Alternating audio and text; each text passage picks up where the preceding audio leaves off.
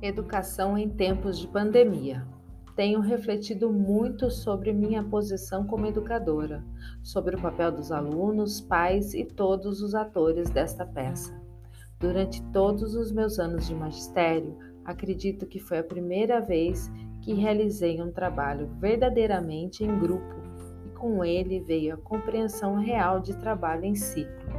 Num primeiro momento, iniciei com atividades realizadas em conjunto com minha companheira de turma, uma tarefa pensada em detalhes, tão conectada que cada palavra, cada ponto ou cada imagem sempre tinha um propósito bem maior.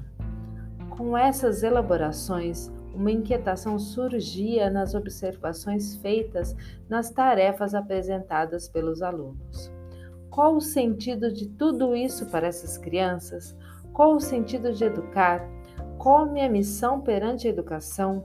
E muitas outras questões foram surgindo, como a significação da escola para a sociedade e a urgência de ressignificação da aprendizagem para os alunos.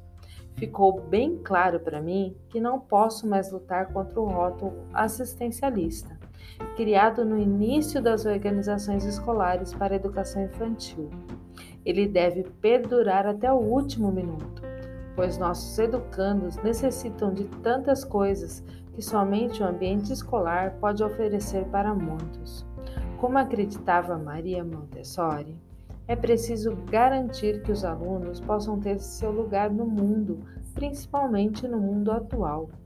Então, eu precisava redefinir o meu papel na educação, o papel da escola.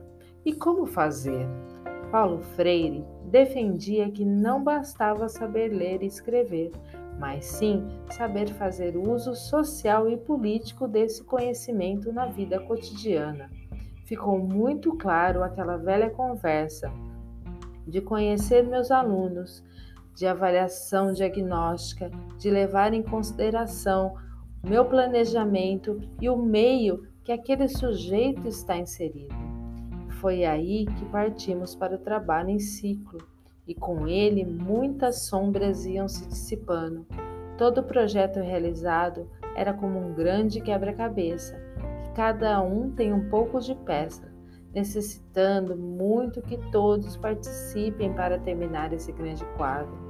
As teorias de mediação estudadas por Fallenstein explicam que a faculdade intelectual pode ser expandida durante toda a vida através de boas intervenções mediadoras que provoquem a modificabilidade cognitiva. Acreditando nisso e no trabalho em ciclo, precisamos motivar nossos alunos. A criança precisa ter vontade de estar na escola. Erroneamente, demonstramos que o uso da aprendizagem é utilitário, ela precisa aprender para resolver bem uma avaliação.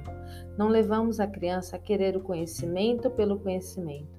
Para que essa concepção possa ser mudada, devemos modificar, inicialmente, nossa postura em sala, educando pelo exemplo, pelas palavras com ações pedagógicas bem definidas, filosoficamente, como defendia Edith Stein.